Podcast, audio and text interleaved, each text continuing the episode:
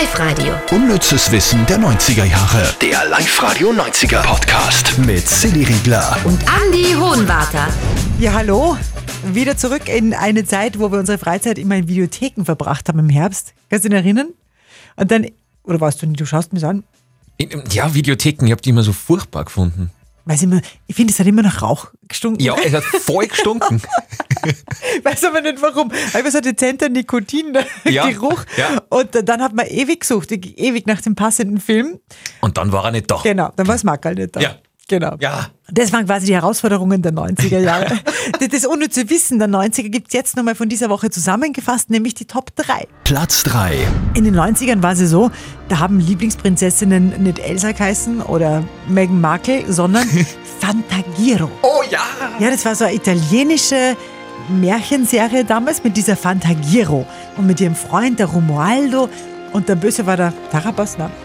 Ja, das kann sein. Das weiß ich gar nicht mehr. Tarabas, genau. Stimmt. Okay, was, ich google es inzwischen und du kannst erzählen, äh, was es da zu erzählen gibt, nämlich über die Hauptdarstellerin Alessandra Martinez. Oh, das hast du schön gesagt. Ja, der große Erfolg von Alessandra Martinez war natürlich Fantagiro, hat sie auch nicht mehr toppen können in ihrer Karriere, aber sie ist bis heute gut als Schauspielerin beschäftigt, hat also jedes Jahr so kleinere oder größere Rollen in Serien oder Filmen gehabt. Eine für uns sehr spannende Serie ist mit dabei, bei Kommissar Rex hat sie zum Beispiel mitgespielt, 2011. Privat macht sie auch alles richtig. Ihr aktueller Freund heißt Cyril und ist tatsächlich 20 Jahre jünger als sie. Hast du es jetzt gegoogelt? Ja, Tarabas. Tarabas. Das stimmt, ja. Tarabas. Aber für mich war der eigentliche Star diese Gans. Ich habe die so gern diese sprechende Gans, weißt du noch? Die weiße. War, waren nicht die Special Effects total schlecht? Ja, war das ganz nicht so eine Handpuppen ganz fast schon? Also so mechanisch? Ja, die immer im gleichen Tempo ihr Schnabel geöffnet hat. Beim, was ist ja Duracell-Batterie drinnen und Großartig. So, und jetzt Platz. 2. Und da müsst ihr entschuldigen, aber ist irgendwie auch logisch. Der kommt immer wieder mal vor bei unnützen Wissen aus den 90ern. Ähm, die schönsten Brusthaare der 90er, David Hasselhoff. Silly hat ja heute vorgeschlagen, dass wir erzählen sollen, dass eine, wie eine Krabbe, Es gibt eine Krabbe, die nach David Hasselhoff benannt worden ist, ja, äh, weil die wirklich Brusthaare am Panzer unten gehabt hat. Und dann gibt, also die haben es gefunden und dann war diese Haare auf dem Panzer und die haben es, also die haben es Hoff genannt. Ja, nach David Hasselhoff. hoffentlich, ja. Aber wir haben ganz was anderes rausgefunden, nämlich es geht ja um Baywatch. Ist ja damals in den 90ern komplett explodiert, haben wir alle geschaut. Ist in 140 Ländern äh, ausgestrahlt worden und das hat ihm einen Eintrag gebracht ins Guinness Buch der Rekorde. Genau, David Hasselhoff war der weltweit meistgesehene Mann im Fernsehen. Und das hat er ewig lange inne gehabt, diesen Titel, bis 2011. Da ist dann Hugh Laurie gekommen, alias Dr. House. Seitdem ist der der meistgesehene Mann im Welt. Ah, ah.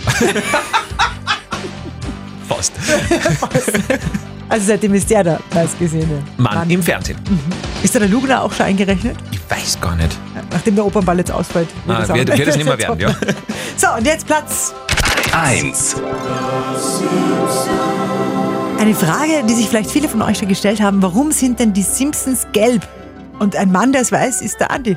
Ja, bei einem gelben Sender wie Live-Radio muss man sowas wissen. Ja. Man könnte äh, wahrscheinlich glauben, dass das die Liebl- Lieblingsfarbe war vom, vom Simpsons Mastermind von Matt Groening. Äh, das war aber nicht der Grund. Äh, der hat gelb gewählt, hat in einem Interview verraten, weil er wollte einfach die Aufmerksamkeit der Leute lukrieren. Also wenn man quasi im Fernsehen durchseppt, was man also macht, dann bleibt man irgendwie hängen, wenn da plötzlich alle gelb sind. Und das wollte er quasi machen, damit die Simpsons groß werden und das ist ihm auch gelungen. Wow. Ist beim Radio auch so, dass man beim gelben, beim Durchseppen, beim gelben. Beim Gelben hängen bleibt. Ja, Ja, das, das erklärt unseren hört. Erfolg. Live-Radio. Unnützes Wissen der 90er Jahre. Der Live-Radio 90er Podcast mit Silly Riegler. Und Andy Hohenwarter.